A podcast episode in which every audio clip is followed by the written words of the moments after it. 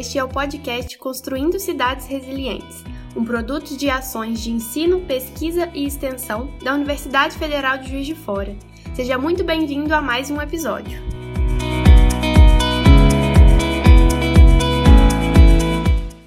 Hoje nós vamos estudar o detalhamento da ferramenta QR à Análise Rápida de Risco. Nós vamos ter então a organização da ferramenta e os componentes dela. A ferramenta é uma página de trabalho do Excel, então ela possui diversas abas. Nessa ferramenta são 11 abas que vai do inicial até o contatos e a gente vai entender como cada uma funciona.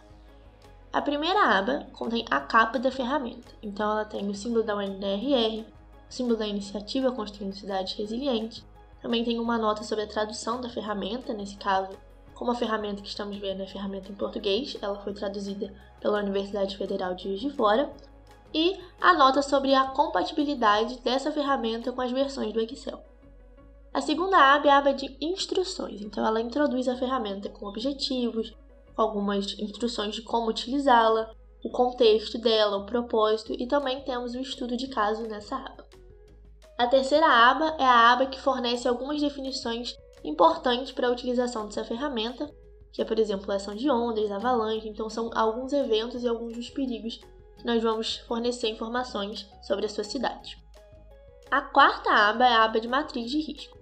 Essa matriz de risco ela fornece informação sobre a interseção entre a probabilidade e a gravidade daquele evento ocorrer na sua cidade.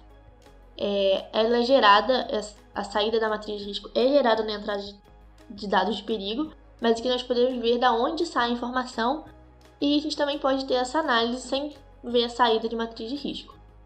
Outra coisa que temos aqui é a guia de probabilidade. Então, na ferramenta, a mesma aba de entrada de dados de perigo, ela fornece uma probabilidade para aquele evento ocorrer na sua cidade. E aqui a gente consegue entender qual que é, é a definição que eles utilizam ali. Então, se é muito alto a probabilidade daquele evento ocorrer na sua cidade, o que, que significa isso? Seria ocorreram três ou mais vezes nos últimos cinco anos. Na probabilidade, ele dá um valor de 1 a 100 e a gente consegue dividir e entender o que seria o muito alto, o alto, o moderado, o baixo, o muito baixo, entender também qual que é essa orientação baseada na probabilidade. A quinta aba é a aba de informações, que é usada para introduzir dados do usuário. Então aqui nós temos a localização, a cidade que a gente está aplicando a ferramenta, a descrição da cidade, algumas coisas importantes que a gente precisa definir aqui, o avaliador, ou seja, quem está realizando essa análise, quem está realizando esse preenchimento da ferramenta, a data de conclusão, então, a última vez que é, foi inserida informações que foram analisadas, quando foi tudo feito, e a data de revisão. Nós sabemos que é muito importante fazer revisão para saber o progresso da cidade, o progresso da resiliência na cidade, então a gente consegue fazer essa revisão e colocar, vamos dizer que nossa data de conclusão foi em junho, então vamos fazer essa revisão seis meses depois, então a gente consegue identificar quando que foi a conclusão e a revisão nesse momento. A aba 6 é a aba de premissas, então tem algumas avaliações de pontuação, que é a classificação de exposição, de vulnerabilidade, a classificação de respostas em vigor, e também temos uma caracteriza os principais perigos de cada categoria e também dos eventos de perigo. A aba 7 é a aba de entrada de dados de perigo, que é o local que a gente mais vai inserir informações. Até aqui, a única aba que a gente colocou informação foi a aba de informações, que foi que a gente inseriu o nome da, da cidade, né, descrição e tudo mais, e agora essa aqui é a outra que a gente vai colocar informações. Nós vamos ver coluna por coluna aqui.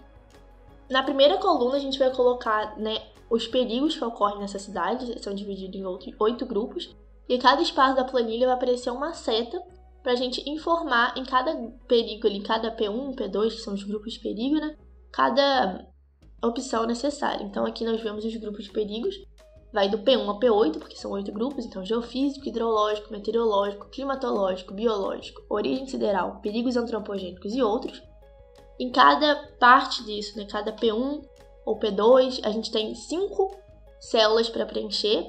Em cada célula dessa vai ter as opções para a gente escolher quais são os perigos que ocorrem na cidade. Então, por exemplo, no grupo geofísico, quais são os perigos que nós temos de opção? Terremoto, movimento de massa e atividade vulcânica. Você vai preencher essa célula com essa informação. Na próxima coluna, nós vemos a subdivisão do perigo, né? Então, quais os principais eventos para cada grupo de perigo? Esse é baseado na classificação de risco adotada pela UNDRR para o Marco de Sendai e o glossário explica algumas definições sobre esses eventos, o, o que seriam eles, né, e como eles ocorrem. A gente deve aqui preencher observando dados históricos, é, consultas com pessoas que entendem desse assunto, é, pesquisas sobre isso né, que aconteceram na cidade. Então aqui a gente tem essa coluna para preenchimento. Novamente, nós temos a setinha com as opções disponíveis para colocar em cada célula. Agora, exposição e vulnerabilidade. Primeira, a outra coluna ali, que é a primeira que a gente está apresentando aqui, é a classificação de exposição, que você vai inserir é, qual é a exposição da sua cidade para aquele evento. Nós temos aí uma escala que vai de 0 a 10, 0 sendo insignificante, 10 inevitável. Também vai ter essa setinha com essas opções e você vai colocar qual é a classificação de exposição para sua cidade.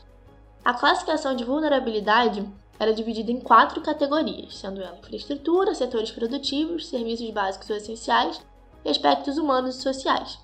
A gente também vai ter uma escala de 0 a 10, então a gente vai ver quão vulnerável está a infraestrutura da cidade para esse evento, e assim por diante para cada categoria para inserir as informações necessárias. E ali na classificação de vulnerabilidade vai ser uma informação gerada pela ferramenta. Então, conforme você for descrevendo a classificação de vulnerabilidade para cada categoria, ela vai juntar isso tudo e dar um resultado para a classificação de vulnerabilidade total dessa cidade, que vai de 1 a 100 aí, 1 sendo baixo e 100 alto. Aqui, como eu disse, são quatro categorias de vulnerabilidade. A primeira é de infraestrutura, que é todos os conjuntos de serviços básicos da cidade, então luz, gás, telefone, transporte público, água e assim por diante. Os setores produtivos, que são os setores reais da economia, que representam o sustento das pessoas. Os serviços básicos ou essenciais, que são serviços e funções absolutamente necessários, então eles mantêm a saúde e o bem-estar das pessoas que vivem na cidade e os aspectos humanos e sociais, como por exemplo o deslocamento e a segurança. Outra coluna que a gente vai preencher é o nível atual de medidas de respostas realizadas ou em vigor. Aqui nós vamos inserir quais são as medidas que já estão ocorrendo na cidade. Então, quando aquele evento ocorre, quais são as ações tomadas pelo governo para mitigar esse evento, para diminuir os danos causados por ele. E aqui a gente vai inserir essa informação, vai ter uma escala de 0 a 10, sendo 0 nenhuma medida em vigor e 10 controle completo dos desastres. É só preencher de acordo com cada evento. Outras duas colunas, essas duas são geradas pela ferramenta, o preenchimento é automático de acordo com as respostas anteriores. Classificação de probabilidade, então, qual é a probabilidade daquele evento ocorrer em comparação com os outros que foi é, colocado, vai de 1 a 10, 1 baixo e 10 alto, e a classificação de gravidade, que refere ao nível de impacto e consequência que o perigo tem na área de local de estudo. Matriz de risco. Então, a gente tinha visto anteriormente a entrada, a aba de matriz de risco, e agora nós temos a saída de matriz de risco. Essa saída é feita de acordo com aquela matriz e aquela tabela que a gente viu anteriormente, que vai ter a interseção entre a probabilidade e a gravidade que a gente viu no último slide, que vai ser gerado pela ferramenta. E, por último, aí nós temos a coluna de comentários e justificativas. Então aqui a gente tem um local para descrever alguma coisa e a gente pode entender aqui o que, que a gente, por que, que a gente colocou as respostas anteriores, a gente explica nesse local aqui, porque depois, numa outra revisão, a gente pode entender o que, que foi feito e por que, que foi dada aquela resposta e às vezes mudar, então acompanhar esse progresso. Oitava aba, aba de pontuação de dados. Até aqui a gente inseriu as informações de entrada de dados de perigo e nessa aba a gente vai ter o resumo disso tudo. Então, ele vai passar para cá todas as informações que a gente colocou anteriormente vai ser feita pela própria ferramenta, é um preenchimento automático e a gente tem um resumo de todos esses dados com uma maior visualização mais fácil. Sumário dos riscos é uma aba que possui dois gráficos, que são feitos e gerados de forma automática pelas, pelas informações anteriores. Então, o primeiro gráfico é o gravidade e probabilidade de desastres, e o segundo gráfico mapeia a exposição e a vulnerabilidade do desastre. Relatório de vulnerabilidade é a décima aba. Também são gerados gráficos, são quatro gráficos aqui no total. Como a gente viu, na vulnerabilidade nós colocamos quatro categorias, nós pontuamos quatro categorias. Então aqui ele faz um gráfico para cada categoria. Então temos exposição e vulnerabilidade da infraestrutura, exposição e vulnerabilidade dos serviços básicos essenciais, exposição e vulnerabilidade dos setores produtivos e exposição e vulnerabilidade dos aspectos humanos e sociais. Por último, temos a aba Contatos, que é a aba que você tem informação para contato com a equipe da UNDRR, ou no caso da iniciativa Construindo Cidades Resilientes aqui, e é dividido por local, né? Temos o global, que é a Secretaria Global, mas também temos as secretarias regionais. Então, por exemplo, aqui no Brasil, que somos da América, nós veríamos a terceira, que seria para América e Caribe, e a gente entraria em contato com eles por esse e-mail. É isso, muito obrigada pela sua atenção e até a próxima!